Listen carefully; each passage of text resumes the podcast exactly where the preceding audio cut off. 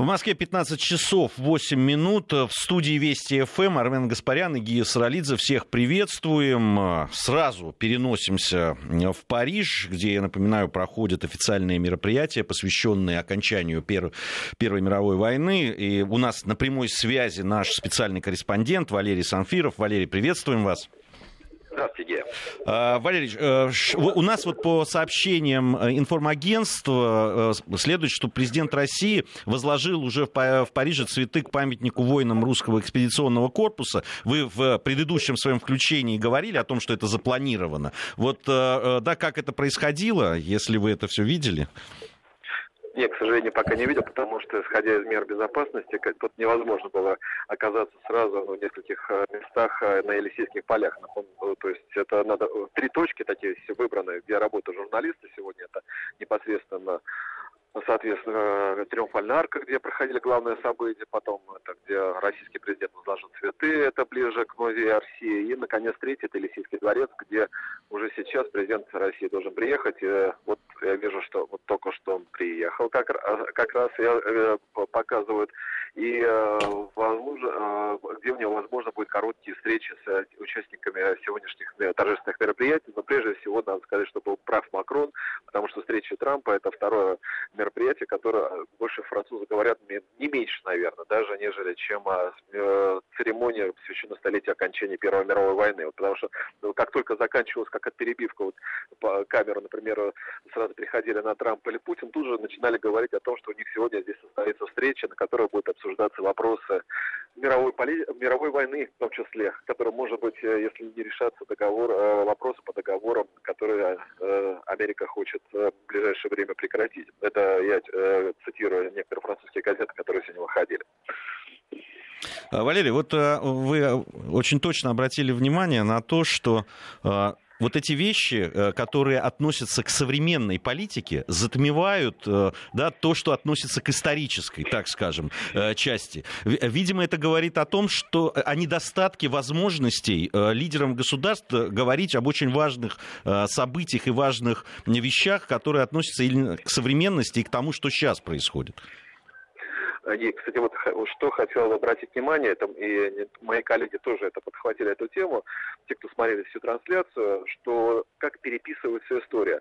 Известно, сколько жертв было э, Россия потеряла в Первой мировой войне. Это очень большие цифры, если можно так сказать.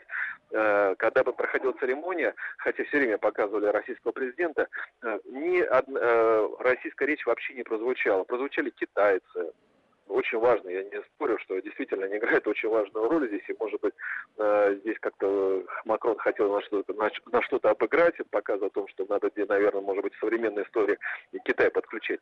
Но вообще не, вот, никак не была тема России никак не использовать. При этом, если мы вспомним события тоже э, Олимпиады в Сочи, э, когда многие, в том числе и французы, которые входили в Международный Олимпийский комитет, настаивали на том, что церемония открытия-закрытия как можно было меньше упоминания о победе России э, во Второй мировой войне. Потому что сказать, что это время прошло, не надо об этом говорить, все понятно. Вот мы сейчас смотрели практически часовое шоу. Э, ну, красиво, конечно. Правда, реально красиво. Э, молодцы французы, они очень красиво все сделали. Но никак Россия не была представлена в этом в контексте. Вот были страны представлены, которые вообще практически не принимали участие.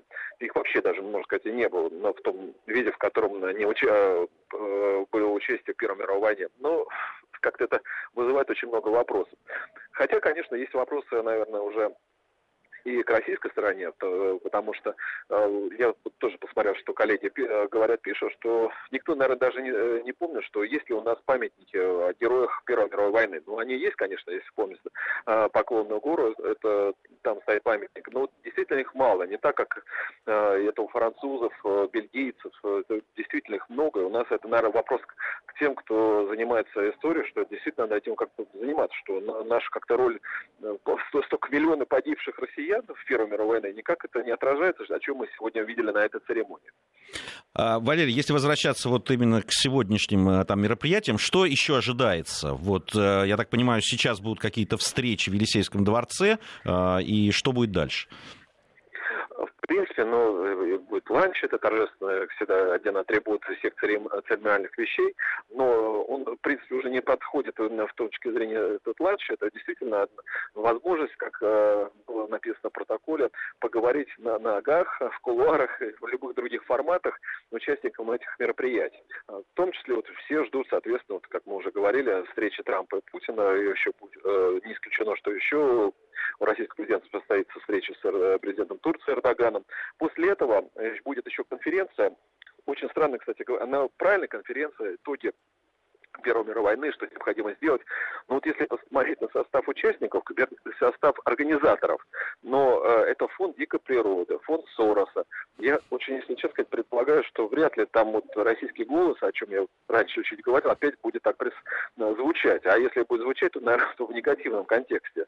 Но э, хотя Россия будет представлена, там будет наш президент, там, соответственно, будет несколько докладов тоже подготовлены двумя неправительственными фондами. Но будем надеяться, что хоть не, не так будет это, ну, хоть, как, хоть как-то голос прозвучит на, э, в протоколе у французов, нежели, чуть больше, нежели чем это было у триумфальной армии. Ну, интересно, действительно, да, как это все будет. Большое спасибо, а, Валерий. Будем ждать ваших следующих включений по поводу того, что, как же будут э, проходить официальные мероприятия в Париже. Наш специальный корреспондент Валерий Санфиров был на прямой связи из Парижа с официальных мероприятий, посвященных окончанию Первой мировой войны. И, собственно, в нашей программе мы сейчас и продолжим, наверное, говорить ровно об этом событии и вот о том контексте, о котором э, Валерий вот, э, да, там отметил вот эти вещи.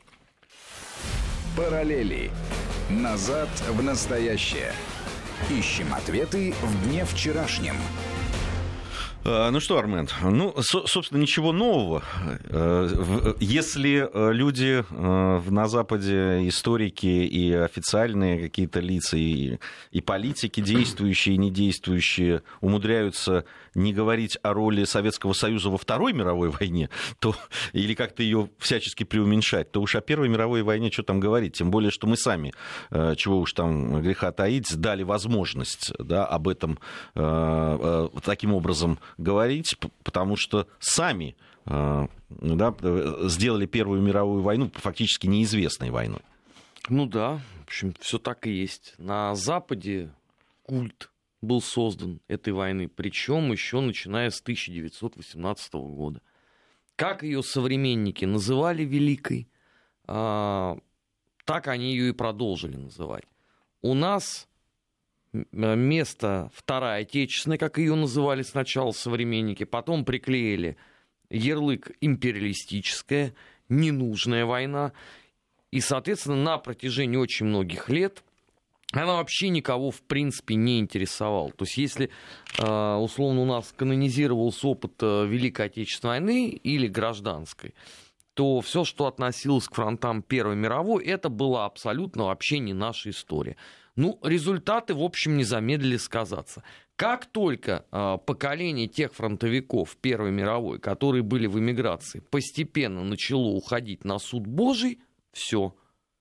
Государство наше абсолютно не заботилось ни о каких там историях эпохи э, Первой мировой войны. А защищать эту историческую правду было некому и, самое главное, незачем. Некоторые изменения стало происходить уже в наше время – когда, во-первых, на Поклонной горе памятник открыли Первой мировой, это РВО дело. Кстати, сколько грязи было вылито на всех тех, кто занимался вообще этим памятником. А, сколько анонимных этих комментаторов рассказало, что, что это такое, вы ставите памятник империалистической войне. Для дебилоидов никак не понятно, что это памятник русской императорской армии, тем жертвам, которые понесли а, офицеры и нижние чины той армии в той войне. Потом то же самое повторилось с тем самым памятником, куда сегодня Владимир Владимирович отправляется, это я имею в виду памятник русскому экспедиционному корпусу во Франции тоже считалось, что не нужно. Ну, при таком отношении части обывателя, конечно, а, Запад будет замечательным образом а, этим пользоваться. Ну, вот ты, кстати, живой свидетель, да, что наибольший интерес среди всех тем это Великая Отечественная война и, соответственно, революция 17 года. Не гражданская, которая мало кого интересует, да не уж тем более э, Первая мировая. Вот у нас тут две недели назад презентация была, да, сколько там, 90% вопросов было о революции. 17-й год. Да. Э, хотя, с другой стороны, ты знаешь, вот это вот э, такое беспамятство некоторых, оно удивляет. Ну, потому что 17-й год рассматривать вне контекста Первой мировой войны бессмысленно. Просто, ну, это не... Вообще исторические процессы желательно рассматривать в контексте того, что происходило до, после, там, во ну, время. Это в тебе, знаешь, говорит э, выпускник э, из ФАКа МГУ. А у этих людей все очень просто. Они берут за точку отчета ленинское определение – тем более, что их э, кумир, товарищ Сталин, вообще никакого отношения не имел к Первой мировой войне, да, а равно как и все прочие а, самые видные большевики. Поэтому для них эта война ненужная, в лучшем случае, в худшем они ее называют преступной. Ну, понимаешь, ее можно называть там ненужной, преступной и так далее. Но э, это же не отрицает того, что нужно знать ее. А зачем? У них история того, начинается, знать... извините, в октябре 17 года. Ну, не, а не, было этого... бы октябрь, не было бы октября 17 года, если бы не было э, Первой мировой, если бы не было этой войны. Да, это, э, кстати, даже не наше утверждение, это да. Ленин, в общем, об этом Я говорил. вот именно, именно об этом. Кстати, и Сталин тоже. Да. Вот, э, тобой уже упомянутый. Поэтому э, вообще историю для того, чтобы делать какие-то выводы и что-то утверждать, ее желательно бы сначала знать. Знать факты, э, знать источники, ознакомиться с ними. И тогда уже потом можно делать разные выводы. А на... вот это вторая проблема, не менее важная. Потому что если ты зайдешь в Германию или во Франции в книжный магазин и посмотришь выбор книг по Первой мировой, а потом зайдешь в любой крупный книжный московский и посмотришь вот эти несколько куцых книжек, которые еще написаны весьма э, своеобразными людьми, то что ты будешь изучать? Вот э, русский экспедиционный корпус, да, о котором стоит памятник, о, о котором много вообще говорят. Я тебе открою тайну большую. Одна книжечка у нас написана. Ну, как написано? Это, собственно, сборник документов, посвященный русскому экспедиционному корпусу. Все. Для сравнения. Во Франции выпущен фотоальбом, который ты в руках не удержишь. Он толщиной с большую советскую энциклопедию. Вот самый крупный ее том. У нас даже близко нет ничего. А, единственное наше достижение, ну как наше, да, это тоже иммигранты сделали, потомки русских иммигрантов. Это у нас был выпущен фотоальбом э, Лейбгвардии Преображенский полк в Великой войне. Ну, во-первых, сколько он стоил. И, во-вторых, какой его был тираж. Вот у кого, он, у кого есть эта книга, в принципе? Вот я пока таких людей не встречал. Ну, себя за скобки выношу. Да? А там досконально все это изучено. Понимаешь, у нас вот все э, уходит там в эпоху, к огромному сожалению, исключительно Великой Отечественной войны. А вот события, которые происходили с 14 по 17 год, мало кого волнуют. Даже вот э, мне доводилось читать, что нам вообще не надо было э, ехать на столетие войны. Нормальный ход, да, то есть погибли миллионы людей. Наши солдаты в том числе э, спасли Париж. Это как раз вот русский экспедиционный э, корпус. Потом в эмиграции существовало огромное количество иммигрантских этих союзов. Завтра, кстати, в Санкт-Петербурге торжественный момент э, военно-историческому музею передают знамя э, Союза русских зарубежных инвалидов. Просто кто-то, если не знает, э, тогда инвалидами называли вообще ветеранов войны, а не только тех, кто потерял э, какие-то конечности. Знаешь, нету почему-то, к огромному моему сожалению, желания серьезно изучить э, тему Первой мировой войны. Нету нет стремления. И, а, соответственно, и нет стремления никакого изучать э, то, что из нее вытекает. То есть, например, там, э, гражданскую войну. Не желают люди. Почему так? Наверное, традиция. А хотя это очень яркая э, часть истории страны в том да же не, ну, самом она, 20 веке. Понимаешь, я вообще предлагал бы исходить из того, что нет ни ярких историй отечественных, да, ни, ни войн, ни того, что происходило. Они все очень важны. Они все являются э, да, там, в, составными частями нашей истории, которую нужно знать. Понятно, что не все могут быть там, профессиональными историками, там, сидеть в архивах и так далее. Но... Что уже сейчас по большому счету, это не так нужно. Потому что в интернете столько литературы выложено очень серьезной по той же самой Первой мировой войне. Читай не хочу, но не хотят. Да, не, ну, ты знаешь, в интернете много чего выложено. Иногда хочется сказать, не читайте лучше. Потому что не, ну, иногда слушай... те, кто начинают читать, э, понимаешь, э, очень быстро... Э, Нет, ну если мы с тобой говорим про нашу, например, армию, то выложены канонические труды, которые писались в эмиграции именно полковыми объединениями. То есть там история Кельскомского полка, там, финляндского, там, преображенцы, семенцы. Это есть. То есть можно прочитать людей, которые непосредственно сами в этом принимали участие. Ну, мне кажется, важно об истории говорить еще на разных уровнях. Понимаешь, есть э, там какие-то профессиональные вещи, есть люди, которые, ну, в качестве хобби, что ли, да, там интересуются историей и э, вовлечены в это. Есть э, учебники для, просто для учащихся и так далее. Разные уровни восприятия истории, конечно, есть, и разного глубины знаний истории. Вот они должны быть по всем этапам э, отечественной истории, должны быть доступны для той или иной категории людей э, и для того или иного погружения да, в эту историю, в какие-то ее отдельные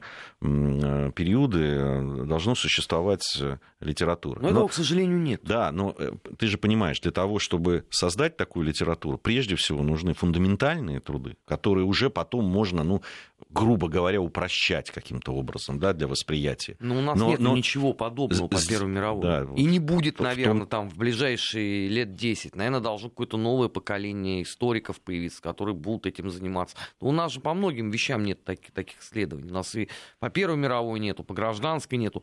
А по революции есть еще лакуны огромные. Но Первая мировая с этой точки зрения, конечно, абсолютно на первом месте, потому что а, вот я даже смотрел, когда было столетие непосредственно вступления России в Первую мировую войну, а, вот и фильм сняли, да, там батальон э, про жен, женщин-ударниц, и какие-то книжки выпустили. И даже, знаешь, оформлялись э, витрины специально в магазинах, посвященные Первой мировой войне. Только к ним никто даже не подходил. Неинтересно это все нет у нас заинтересованности в этом. Вот это, я считаю, а, наша большая трагедия. Так нельзя. А, вот очень интересный вопрос. А, Ольга нам прислала. Вообще очень много пишут по поводу того, что действительно мало знаний о Первой мировой войне. Вот Ольга написала. Добрый день, у меня дедушка воевал в Первую мировую был в немецком плену три года. Где-нибудь можно узнать, э, где он воевал? Спросить некого. Мама уже умерла, а я не догадалась а, расспросить. Российский государственный военный исторический архив. Там по большей части находятся ну, документы тех, кто воевал в Первую мировую войну. Вы зайдите на сайт, посмотрите там, э, как оформляется этот э, запрос, если вы просто не в Москве живете. Ну, если там что-то найдется, то Если там что-то найдется, вы даже, если э, дедушка был в плену, э, эти архивы очень, э, конечно, в хорошем состоянии находятся в, в Германии, в Польше, в Великобритании. И э, если вы узнаете просто в, э, с помощью такого запроса, где он был в плену, где он мог оказаться, вы можете сделать запросы и туда, в архивы, да, и вам ответят обязательно. Документы. Да, это действительно есть опыт вот моих знакомых, которые вот так разыскивали своих родственников, э, которые воевали и узнавали о них. Кстати, ну, кстати вот знаешь, э, у нас же есть по, по, по Великой Отечественной войне вот этот сайт э, «Подвиг народа», где выкладываются оцифрованные уже документы участников Великой Отечественной войны. Но почему нам такой же вот на государственном уровне не сделать сайт, посвященный Первой мировой?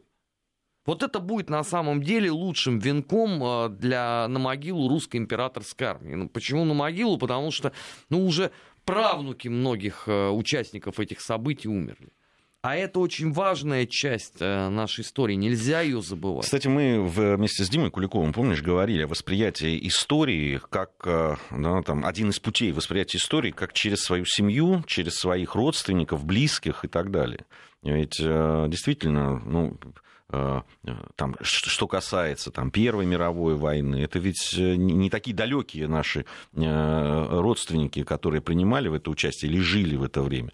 Там прадедуш, прадедушки, прабабушки, бабушки, дедушки, отцы. И все, по большому счету, этапы нашей жизни, семьи нашей, они проходили через вот эти вот испытания вместе со страной, ее и являются частью истории. Кстати, это тоже один из способов изучения этой истории да, и, э, и, и мотивации, что ли, ее изучать. Мне Но кажется, это многих, очень важно. Понимаешь, это вот, к сожалению, не очевидно. Они считают, что история страны началась в октябре 2017 года. И э, я не знаю, э, что надо сделать, или кто должен, вернее, им сказать, что этот подход является признаком интеллектуальной неполноценности. Потому что, ну, а Путин же не может, понимаешь, каждый месяц говорить о том, что Первая мировая война это часть нашей истории. Ну, вот... Он и так много раз это уже говорил. Ну, просто не очень помогает, к сожалению, с этими а, Ну вот, людьми. пожалуйста, здесь вот э, у нас э, приходит сообщение. Резюмируйте, за что воевали, умирали русские солдаты в Первой мировой э, войне. Э, За панславизм, если вам что-нибудь говорит, это определение, который был национальной идеей в нашей стране, цементирующий э, российское общество аж на середины 19 столетия. Вот за этот самый панславизм русская армия и воевала в Первой мировой войне. Это если кратко. Хотя были и другие причины, там, прямо скажем, экономического свойства и политического. А, Э, здесь вот э, тоже написали, история не может делиться, она беспрерывна, и какая бы она ни была, она наша.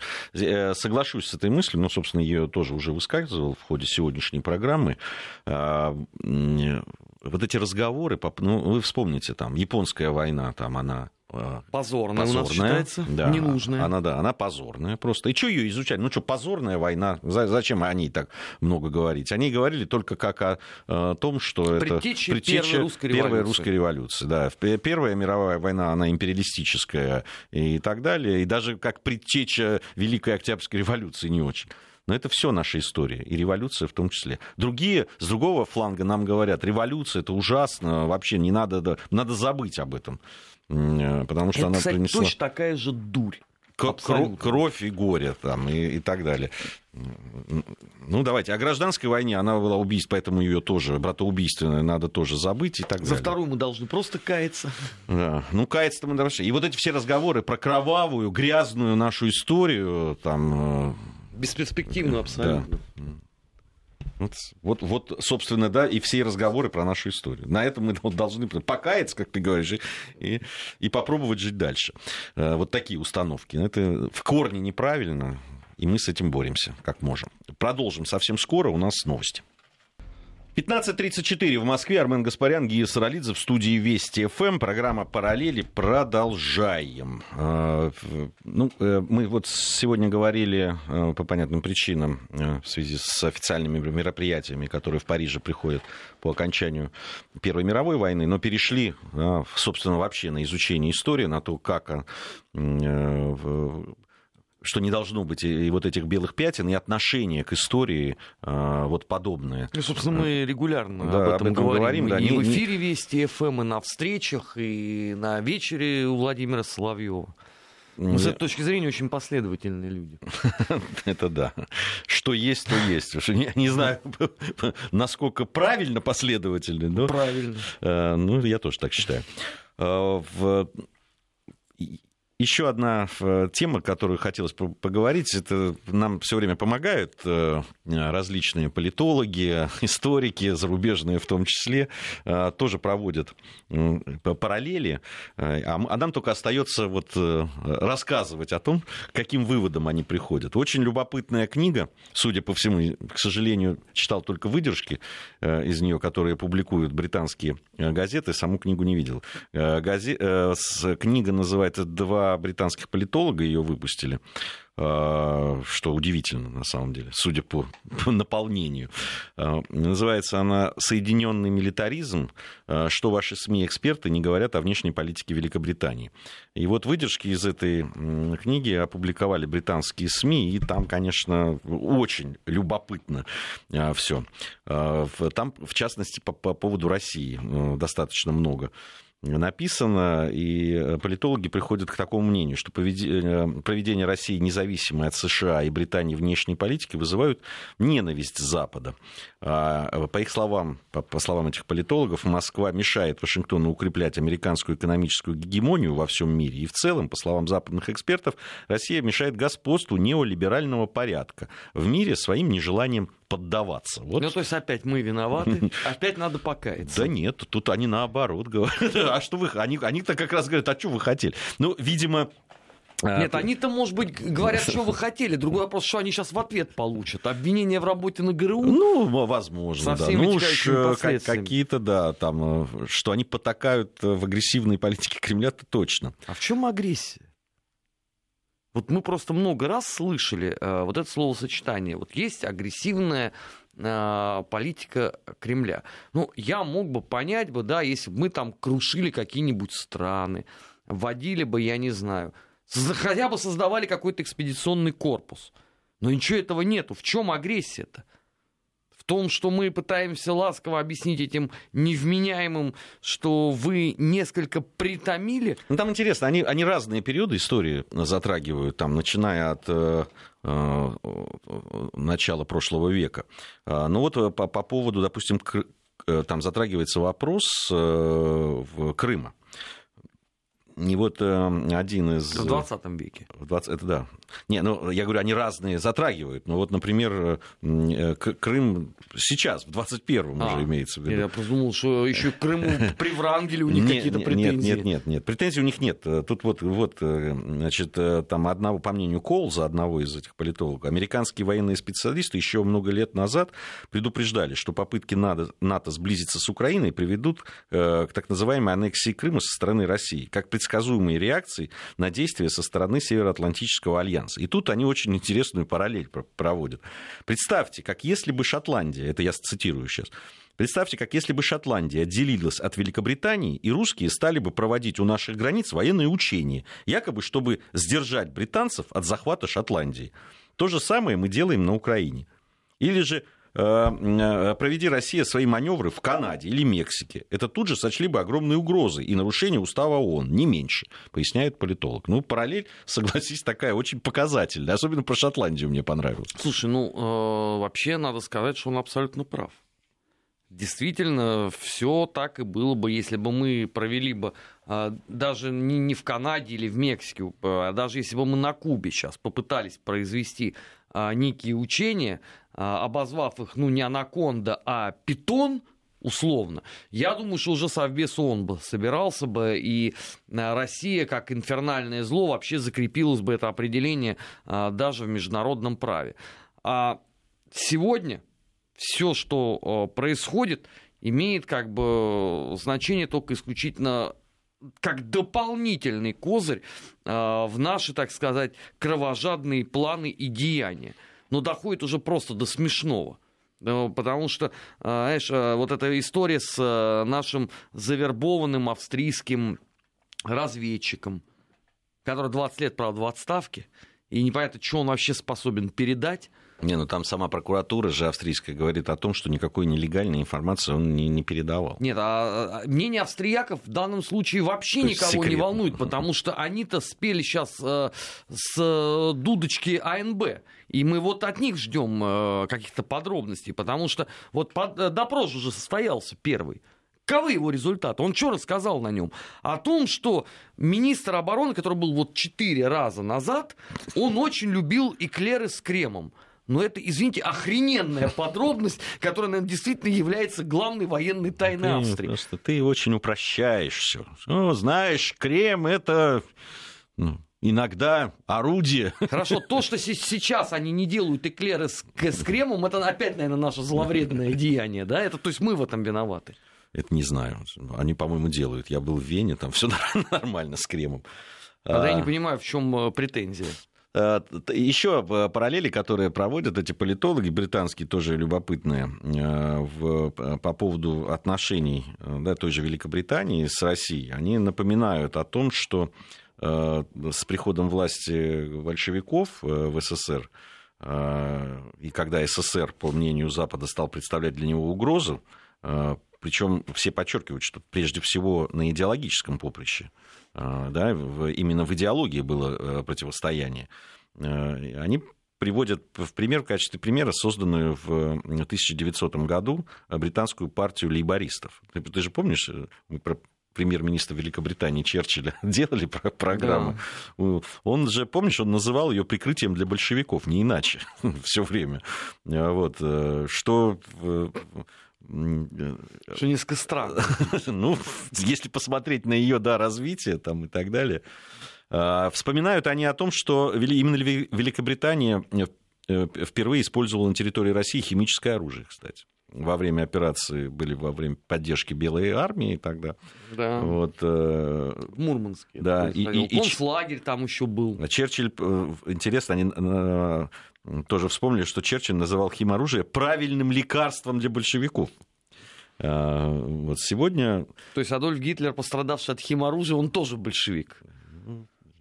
Видимо, это, это, это в принципе правильное лекарство, видимо, по Черчиллю, и отношение к химическому оружию было именно таким.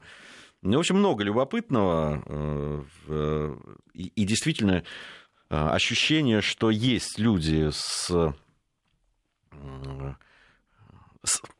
которые осознают да, всю степень вот, вот этой э, глупости и в истерике, хотя, может быть, это не глупость, это просто целенаправленная политика. Но, во всяком случае, с открытыми глазами на это смотрят. Ну, в... интеллектуалы есть и в, и в Германии, и во Франции, и в Великобритании. Другая это проблема, что их никто там слушать не будет они чужие на этом празднике жизни абсолютно, потому что сейчас э, в ходу, наоборот, самая оголтелая, бредовейшая русофобия а не вовсе размышления о том, к чему может привести э, недальновидная э, политика западных стран. Другие, к сожалению, авторы нынче в части, как вот этот наш любимый с тобой персонаж, который все с допингом боролся. Он там бразильцам... Да, он бразильцам-то пригрозить пригрозил, а вот как-то после этого ушел в да кино. он китайцам пытался там, ну, на, на что-то надо жить. Вообще надо жить. Надо где-то. Вообще надо жить. А то Дон и Педро могут обидеться. Они же ребята-то тоже да не, ну, он непростые. Там, там были попытки, он там пытался э, денег где-то наскрести на фильм про китайский допинг, там чуть ли не 70 Только про русский допинг у него не возникло вообще никаких вообще, проблем. Нет, то там... есть и деньги нашлись. Причем не на один фильм. И сценарий тут же написан. То есть все в порядке. Ну все, ребят, э, ты же понимаешь, материал отработан и больше никому не интересен. Ну, разумеется. Здесь уже... Ну, кстати, вот эта вся э, э, вот эта истерика вокруг России, она же приводит к результатам определенным. Сейчас вот был соцопрос, э, и если в 2013 году в Соединенных Штатах недружественной страной Россия называла 40% респондентов, то сейчас уже 64%. Ну, вот, ну, слушай, э, это не мудрено. CNN вон там круглые сутки нас полоскает. Ну, ну понимаешь, И это... не только они. Они ради этого ли все делают? А ты же понимаешь, что если это враг, то любые средства хороши против врага. Поэтому... Знаешь, здесь, здесь интересно-то то, что во времена Рейха такого не было.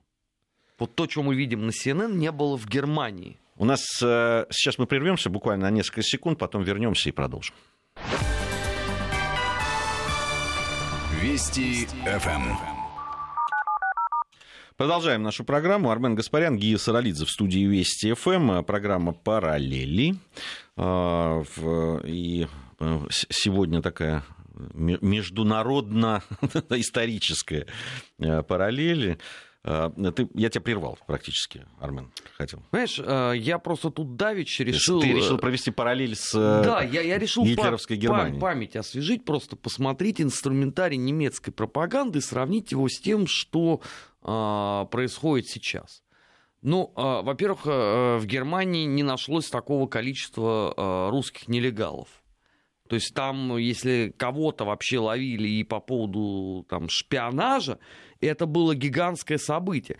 А посмотрите, что сейчас происходит. Ну, редкий э, день, чтобы не обнаружился где-то э, русский разведчик.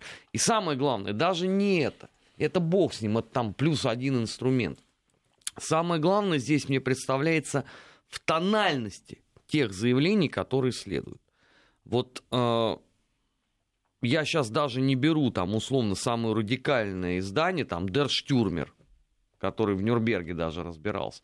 А вот вообще средний нацистские газеты, вот как, как бы понять, чтобы температура по палате. Ну, рядом ничего не стоит даже с тем, что сегодня э, говорится сотрудниками телеканала CNN. А если разбирать, условно, там заявления политиков, то получается, что вот эти все многочисленные гауляйтеры, которые обрабатывали население Германии в эпоху Гитлера, они просто детский сад какой-то на лямках по сравнению с тем, что э, доносится из Конгресса Соединенных Штатов Америки. И вот это вот э, сегодня опять услышал, что надо увеличить э, контингент э, военнослужащих НАТО вблизи российской границы. Сейчас он составляет мало, 60 тысяч только. Нормально. Вот представь, вот э, сколько им нужно у наших границ иметь людей чтобы они уже угомонились. Вот ну, просто интересно, вот этой цифре есть предел какой-то там, ну, нижнего нету, хорошо, верхний какой-то предел можно уже назвать, чтобы вы угомонились. Сколько нужно человек вам? Самое главное, для чего? Они же вот две недели ноют, у них дороги плохие. Танки солдат не доставить на потенциальный Восточный фронт. Вот они что, искренне думают, что тропами Гудериана здесь будет опять война? То есть партизанское движение – они хорошо знают такой документ, как доктрина национальной безопасности Российской Федерации. Он же есть на английском языке. Может быть, им стоит все-таки прочитать, что там написано. Какие танки, какие дороги. И заметьте, это вот изо дня в день происходит. Уже даже книгу, кстати, об этом написали. О возможной потенциальной войне с Россией. Да, ну, ну это, об этом ты вспомните э, все причем не это не Такие... в формате там детектив фэнтези, а это вот именно вот описание. Не описание, а, а телевизионные, вспомни, такие фактически провокации, которые показывали, как начинается там и как развивается война возможная там и так далее. Ну, а современнили съемки эпохи холодной войны. Ну, это все есть. Ну, э, не, ну, то, что информационная война, причем она такая, э, она ведь не просто информационная, информационная часть, она часть психологической войны, а она идет там по всем фронтам и, и сейчас применением всех возможных средств, в том числе и интернет-пространства, и телевидения и так далее, и глобальных вот этих всех э, сетей. Э, и обрати внимание, что когда нам говорят, что ну вот вы надо туда транслировать, им рассказывать. Ну он, пожалуйста, ну последний. Ну РТ не аккредитовали на столетие э, победы да. в Первой мировой войне. Ну Союз. просто вот представьте. Нормально. Что, то есть э, вот э, представь, ну, представим себе, что да, проходит там чемпионат мира по футболу, например, да, а мы берем и не аккредитовываем кого-нибудь. Ну, BBC, например.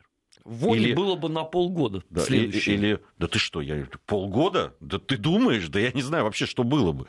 Да, там, или какой-нибудь, а, не знаю, там, Франс Пресс. Или кого-то из э, американских, там, CNN, там, не знаю. Ну, любую, вот любую, любую из информационных корпораций, которые ну, работают. Им, им можно. Они же все демократичны. Ну, просто это, ну, это настолько не просто там какие-то двойные стандарты, а просто это...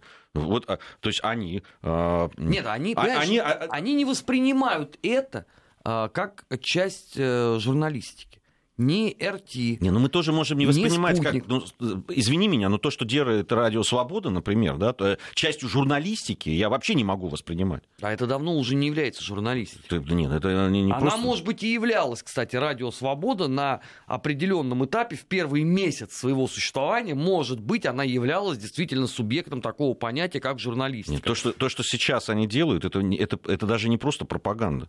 Это э, э, это, да, хотя слово пропаганда хорошее слово, это распространение. Но это даже не часть э, да, какой-то вот такой пропагандистской войны. Это просто уже на самом деле настоящие боевые действия. Знаешь, вот это тоже удивительно. А, вот ты помнишь, да, там в 80-х годах э, когда там про радио «Свобода» это называлось э, азисом антисоветчины, самый оголтелый. Там Авторханова поливали, как только можете, он уже там много лет не имел никакого да отношения. это интеллигентнейшие люди были. Это, это главный тогда интеллектуал мира, потому что Авторханов действительно автор серьезнейших книг. Но это разве можно сравнивать с тем отпетым хамьем разнузданным, который сегодня вот э, гужуется вокруг э, Бибиджи? О какой вообще там журналистике идет речь? Со всеми этими э, сайтами, вообще с тем, что там э, описывается. Ну, это просто за гранью добра и зла. Да, возникает вопрос. если вот считалось, что самое страшное, что может быть, это там, условно, там, религиозные программы на Радио Свобода. Я тут даже нашел какую-то заметку в газете «Правда», что до чего обнаглели эти, знаешь, проклятые империалисты. И э, вот эта шушера вся, которая пошла в услужение Уолл-стриту, они на Радио Свобода, значит, позвали хор Жарова. Казачий хор, который пел замечательные русские песни. Сейчас ты посмотри, что на Радио Свобода творится. Если бы там сейчас был бы какой-нибудь хор, тогда, наверное, все бы удивились бы. Выясняется, что вот, оказывается, так тоже может. Поэтому, конечно, интеллигенция э, международная, да, которая работает на РТ и спутнике, конечно, она будет вызывать э, ненависть оголтелую. Я не знаю, конечно, я как представитель все-таки да, там, э, нашего цеха журналистов, мне всегда очень обидно.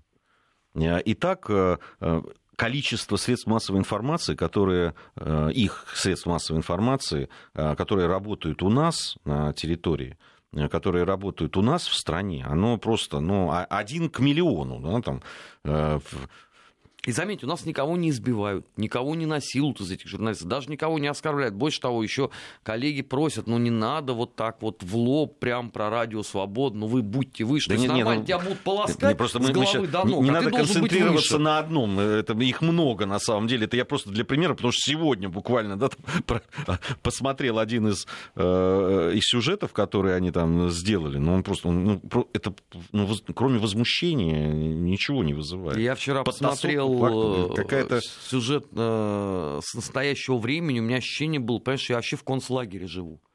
Что все, за мной сейчас э, надсмотрщик придет и отведет в ГУЛАГ и там расстреляет. Что это, знаешь, это с таким текстом еще написать, ну, господи, где вы это все видите?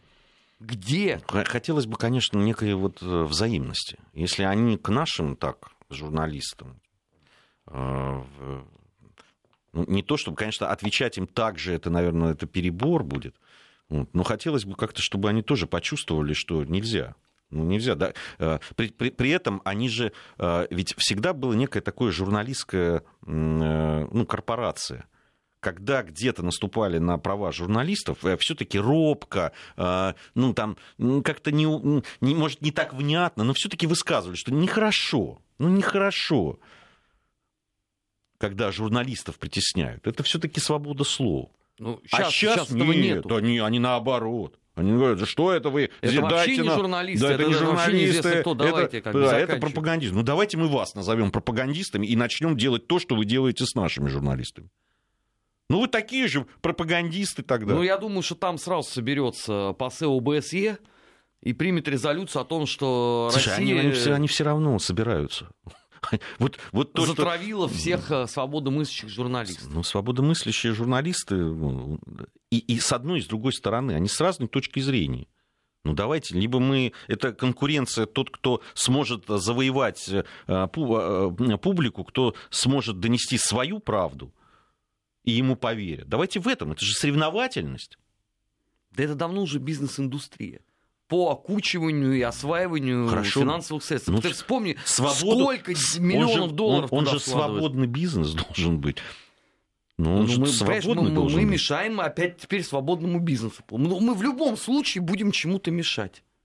До этого мы мешали, потому что у нас был э, была тюрьма народов, потом тюрьма народов э, сменилась тоталитарным адским э, коммунизмом, Теперь у нас, я уж не знаю что, теперь мы просто стали инфернальным злом.